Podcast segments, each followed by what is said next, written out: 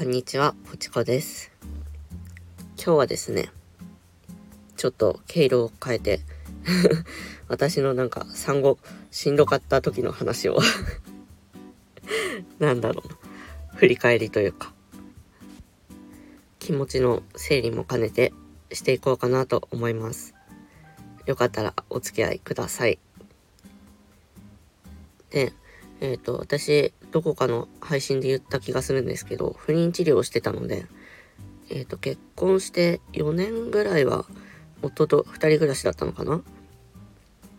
で、その後、えっ、と、子供授かって、で、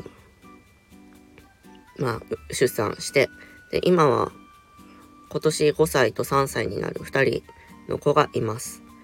で、その今年5歳になる子が、えっ、と、赤ちゃんだった時の話ですね。で、うんと、まあ、妊娠出産は特に問題がなく、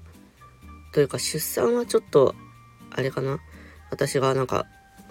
生まれにくい体質というか、だったみたいで、24時間ぐらいかかったんですけど、まあ、ちょっとぐったりしてましたね、私。なんだこん、こんなしんどいのみたいな。で、あの、入院中はね、まだ、えっ、と、病院側で少し子供預かってもらったり、夜、夜はなんか別の部屋で見ててもらったりとかもできたので、そこもまあ、そんなに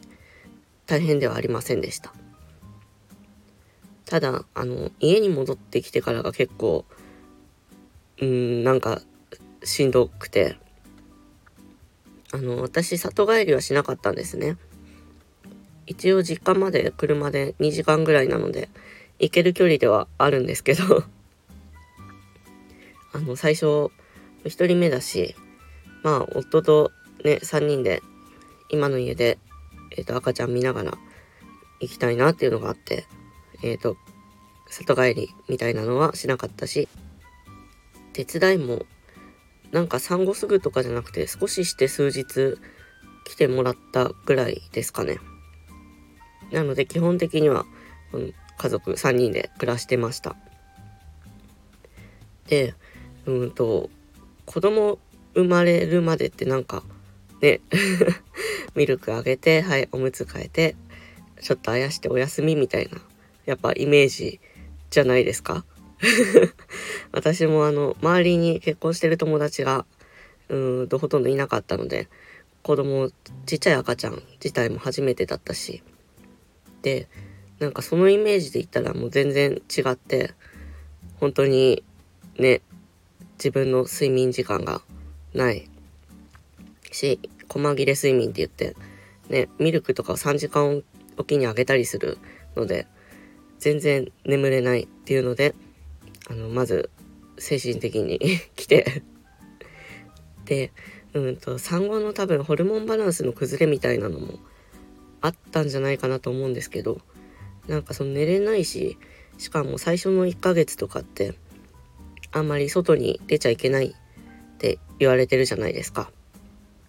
で1人目だったからもうそのまま真に受けて 真に受けてというかねもちろん出ない方がいいんですけど本当になんか家でひたすら2人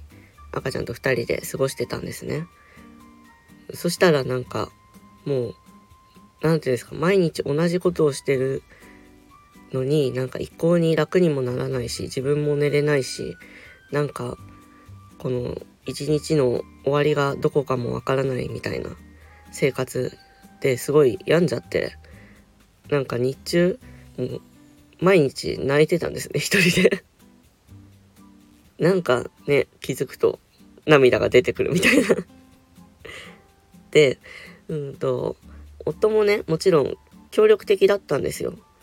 うんとうちの夫家事も普通にできるし料理とかもねできるしで。でまあ赤ちゃんも見ててくれたりとかもしたんですけどやっぱり平日は普通に会社に行っててで土日休みの仕事なんでまあ土日はいてとか。ででもあの仕事があるので夜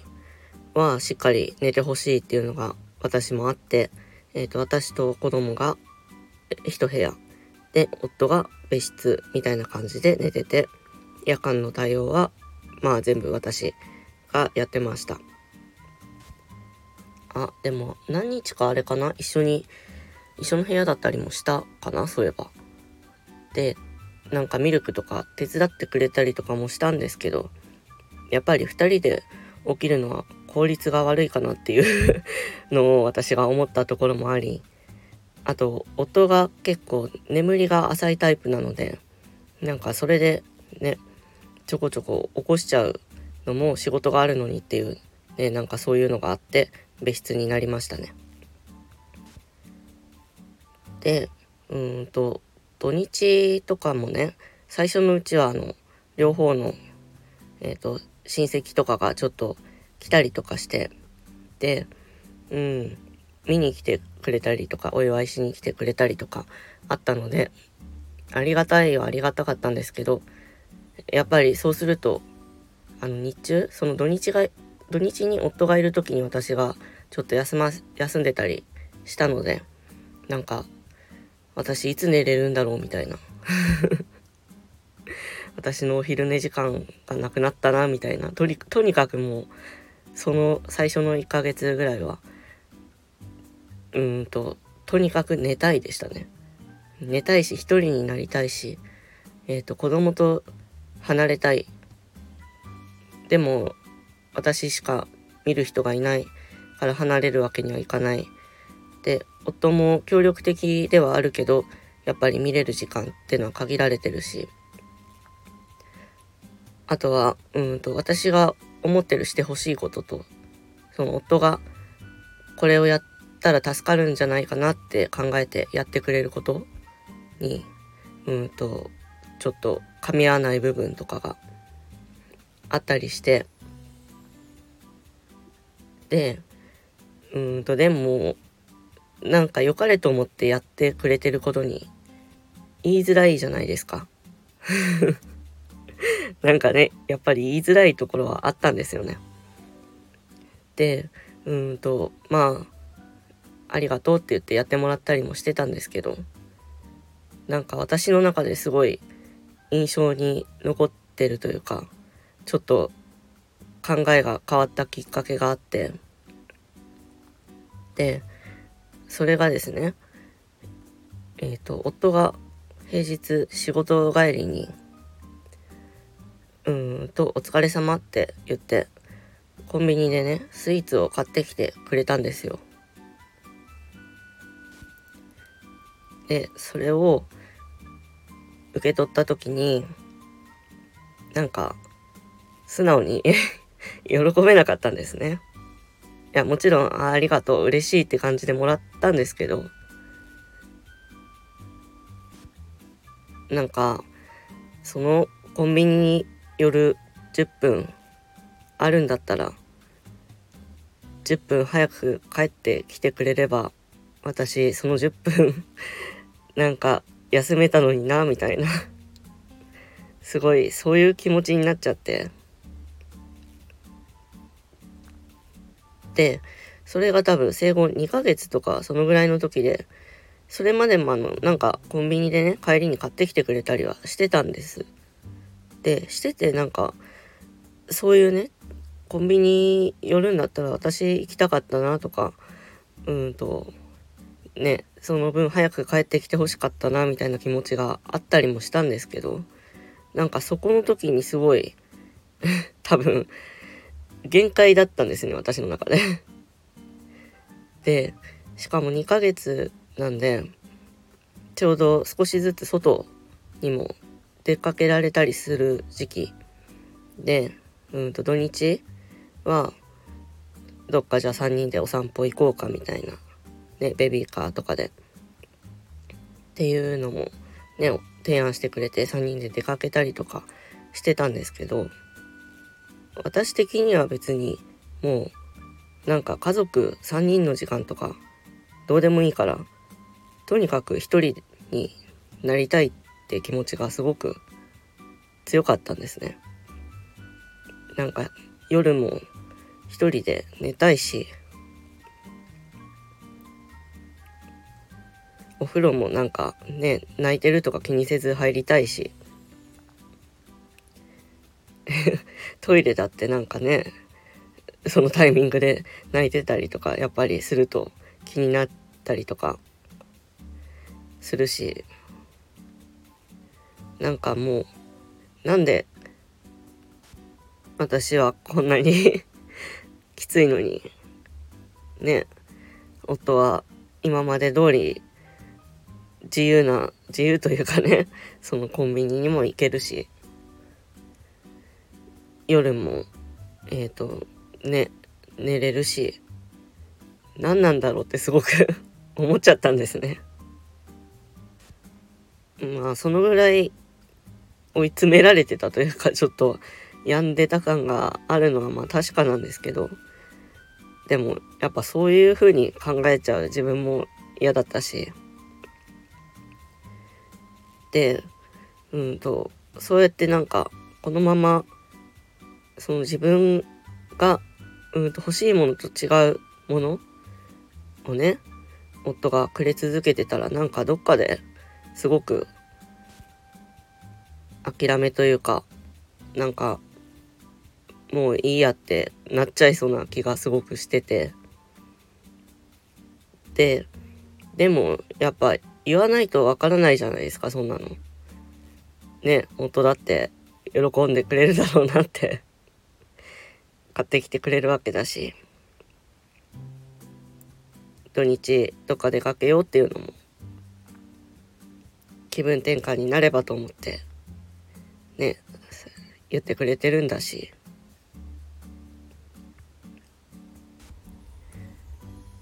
でうんとやっぱ当時の写真とか見るとね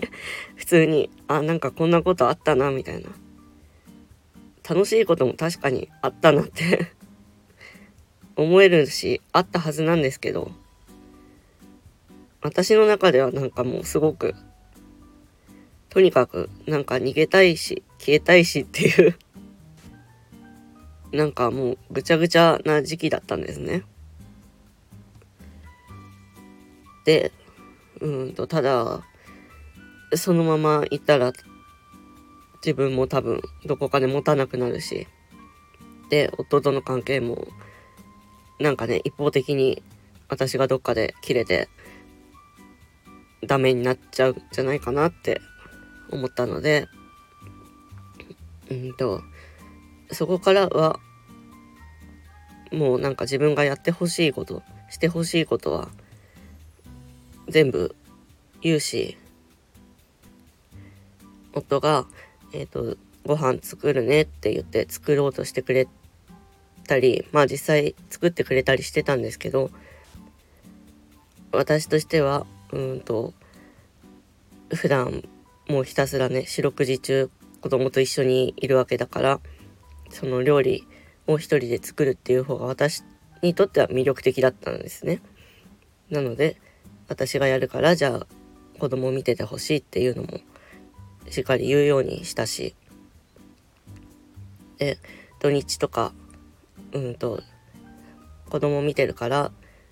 どっか気分転換にね出かけてきたらとか言ってくれたりしてでまあなんか最初のうちはじゃあちょっと出かけようかなって思ったりもして出かけたりもしてたんですけど。私もあの産後でそんなに体調が良くなかったのとなんかね私出産の時に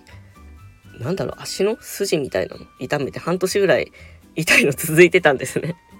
なのであの当時車もなくて移動するとしたら歩きだったのであとは一人で家にいたいみたいなのもあってそうやってどっか出かけてきたらって言ってくれた時はうんと家にいたいからね子供とうんと逆にどっか連れてねお散歩とか行ってくれるって 言うようにもしたし。でうんとあれ？これ最初に言ったっけ？ちょっと忘れちゃったんですけどあの私母乳の出が悪くて母乳とあのミルク両方あげてたんですねずっと。でもその両方あげるのってすごく時間がかかってしかも3時間おきとかじゃないですか最初。でうんとまあその両方っていうのがすごくね精神的にもきつかったっていうのがあってうんと生後3ヶ月の区切りのところでうんと完全にミルクだけにしましたでそうすると私にしかできないことっていうのがねなくなったんですね。でそこでうーんとようやく少し私はメンタルが安定してきました。ねミルクだけなら夫でも作れるじゃないですか。でそうするとあの土曜日の夜だけとか完全にねえっ、ー、と夫が変わってくれたりとかして私も一晩別室でいられるようになったのでまあなんか泣き声とかは聞こえちゃうんで目が覚めたりもするんですけどでもあの自分が起きて対応しなくてよかったりねなんか真横に子供がいないだけでだいぶ違いましたね。なんかね、うんと、もちろんね、あの、子供は可愛いですよ。可愛かったし、なんか、守ってあげなきゃって思ってたけど、それと、うんと離れたいっていうのは、両立する気持ちだと私は思ってます。で、うんと、これ 特に何かオチがあるとかではないんですけど、本当に言わなきゃ相手には伝わらないし、でも言えないっていうのもすごくわかるし、で、良かれと思ってやってることが相手のためになってるかっていうのはまた別だと思うんですね。だからうーんともしこの後とかねこれから子供を持ちたいと思ってる人とかもし今小さい子赤ちゃんとか育てててちょっとすれ違いを感じてる人とかは本当に言葉にするっていうのはすごく大事だなって思います。私もなんかもっと早くしてほしいことうんとはっきり言えばよかったなと思ってます。その何か夫がアクションしてくれるのを待つじゃなくて自分からこういうことをしてほしいとか私はここが辛いからこれを変わってほしいとか。で、うん、と何かこういうことしてあげたら喜ぶかなっていう側まあ夫側もうんと相手がね本当にそれが欲しいのかっていうのは聞いてみるっていうのはすごく大事かなと思います。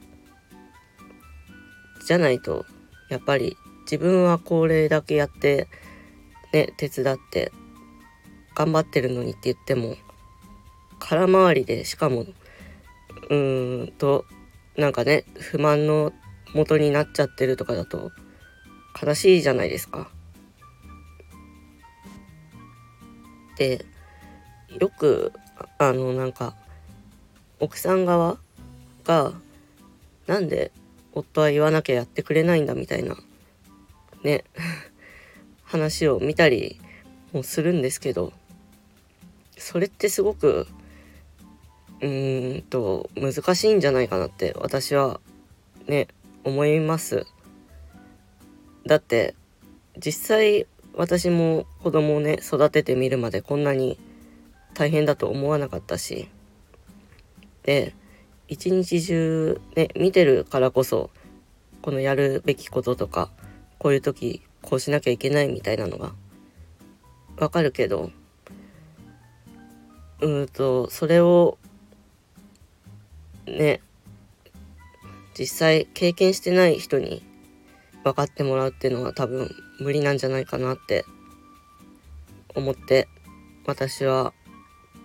結構強引にというかいろいろ実際にやってもらうようにしました。でもちろんなんかね音的にも思うところはあるかもしれないです。仕事をしてでなおかつ子供の世話もすごくいろんなことをできるようにしてもらってでただうんと私はこれ自分が一人で何とかしようって言って頑張ってまあもしかしたらね乗り切れたかもしれないんですけどそうなった時に私なんか夫のことをそのまま好きでいられるのかなってすごく思ったんですよね。仕事をしながらうんといろんなこと負担をね分けてってのはうん大変だろうなとは思うんですけど私はこれ子育てがちょっと落ち着いた頃にあの頃大変だったねって ね言い合えるような関係でいたいなって思ったんですね。なんかすごく まとまりの ない話でしかも長くなっちゃいましたね。でなんかうまく伝わったかわからないんですけど私はその生後3ヶ月くらい目までがすごくきつくてでうんとその当時育児ノートというかあのおむつの時間おむつ変えた時間とかミルクあげた時間とか記録するノートを買って書いてたんですけどでなんか一言ちょっとメモしたりとかしてるノートがあったんですね。で夫が見ててくれる時は夫がそのところは書いてくれたりとかしててでうんとそれをいつだったんだろう？生後半年ぐらいの時かな？見返したらなんか一言ちょこっと書いてあるのとか見るとあなんか普通に楽しい出来事もあったなって思う反面なんかその時のすごいしんどい気持ちを思い出しちゃって。なんかすごく辛かったのでそのノートは捨てました。今思うとまあ取っといてもよかったのかなって思うんですけどそんなにすごく書き込んでたわけじゃないのと楽しかったなって振り返る気持ちよりすごく息苦しいというか私のなんか辛いきつい部分を思い出して見るたびちょっと気持ちがざわついてたので思い切って処分したらすっきりしました。いやもうなんだろうこの話。ねそんな感じでなんか当時はすごく辛かったなっていうのがあって私の中でちょっとトラウマ的な感じになってて。なのであの2人目の時は私無痛分娩にしたのとあと生後1ヶ月からはえっ、ー、とミルクだけにしようって決めてえっ、ー、と実際にそうしました。なんかねそしたらすごく違いましたね。もちろんあの2人目だから勝手が分かってるってのもあるんですけどその出産の時の私陣痛がその24時間とかずっと痛くてしかもいつ生まれるか分からなくてみたいのがすごくなんかもうパニックになってたのでそれがないって思えるだけでその気持ち的にも違ったし実際普通分娩というかその麻酔使わなかった時に比べてもう全然違いました産後のあの体調的なのもね本当に違ったのでもし無痛分娩どうしようかなって考えてる方はえっ、ー、と、検討してみるのいいと思います。うんと、もちろん、あの、追加で料金がかかって、私の時はプラス10万円とかだったのかな？私が行ってた病院だと。うん、ただ、それでも全然良かったです。本当に、私は。で、これ、全然何も考えずにやってるので、どこにどう終わりにしようかなって思ったんですけど、もしなんか、うんと産後のこととか。でちょっと、いや、産後の恨みは一生ってよく言うじゃないですか。なんかちょっと許しきれてないだよなってことがある人はよかったらコメントに書いていってみてください。ちなみに私が一番根に持ってるのはうんと細切れの睡眠。まとまって寝られないのがすごく辛いって何かの時に言ったらそうなんだ。でも世の中のお母さんみんなやってるんでしょみたいなことを言われもうマジで30分おきぐらいにアラームかけてやろうかと思いました。いやなんかここだけ聞くとちょっと夫がなんかすごく 嫌な感じに聞こえるかもしれないんですけど。いや本当にねなんかいろいろ理解のある夫なんですよ。むしろなんでこの時だけその発言になったのかがわからないんですけど。なんか、あれですね、きっと。夫もいろいろ疲れてた時期なのかなって今思うと、ちゃんと笑って喋れます。こんな風に、なんかね、聞いてもらうというか、他の人に知ってもらうだけでも、少し楽になりますね。私も今回、この話自体はね、スタイフで何度かしようとしたことがあったんですけど、なんかその度に泣いちゃって全然話にならなくて お蔵入りしてたんですねまあ今回もなんか話しながら途中泣いたりとか、話す前泣いたりとかで、その部分はまあ切ってるんですけど で、ただこうやって最後まで話しきれたのは自分の中で一つの区切りにできた気がします。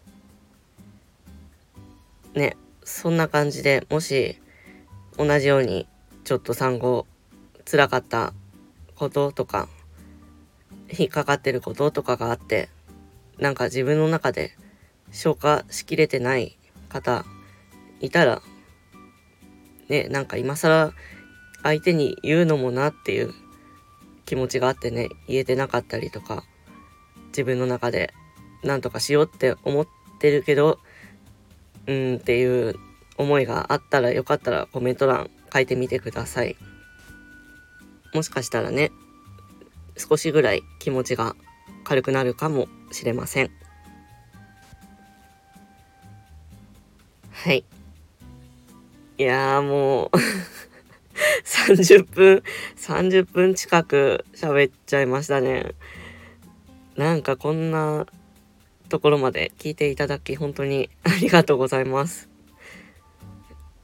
これね、私スタイフ2021年とかに登録してて、で、なんか半年に1回ぐらいね、これ喋りたいなと思って本当に喋ってはみるんですけど、なんか全然もううまくまとまらないし全部喋れないぐらい泣いちゃってもうなんかどうしようもなくなってたんですけど。少し前に別のところでちょっと今回の話を話す機会があって全部ではなかったんですけどね。なんかそれでちょっと自分の中で整理がついたというかなんかやっと過去のことに できる気がしたので、今回、もう一回チャレンジしてみました。本当にありがとうございます。いやー、ちょっとこれ、もしかしたら、本当にどっかのタイミングで非公開にね、しれっとしてるかもしれないですはい。そんなわけで今日もゆるく頑張りましょう。バイバイ。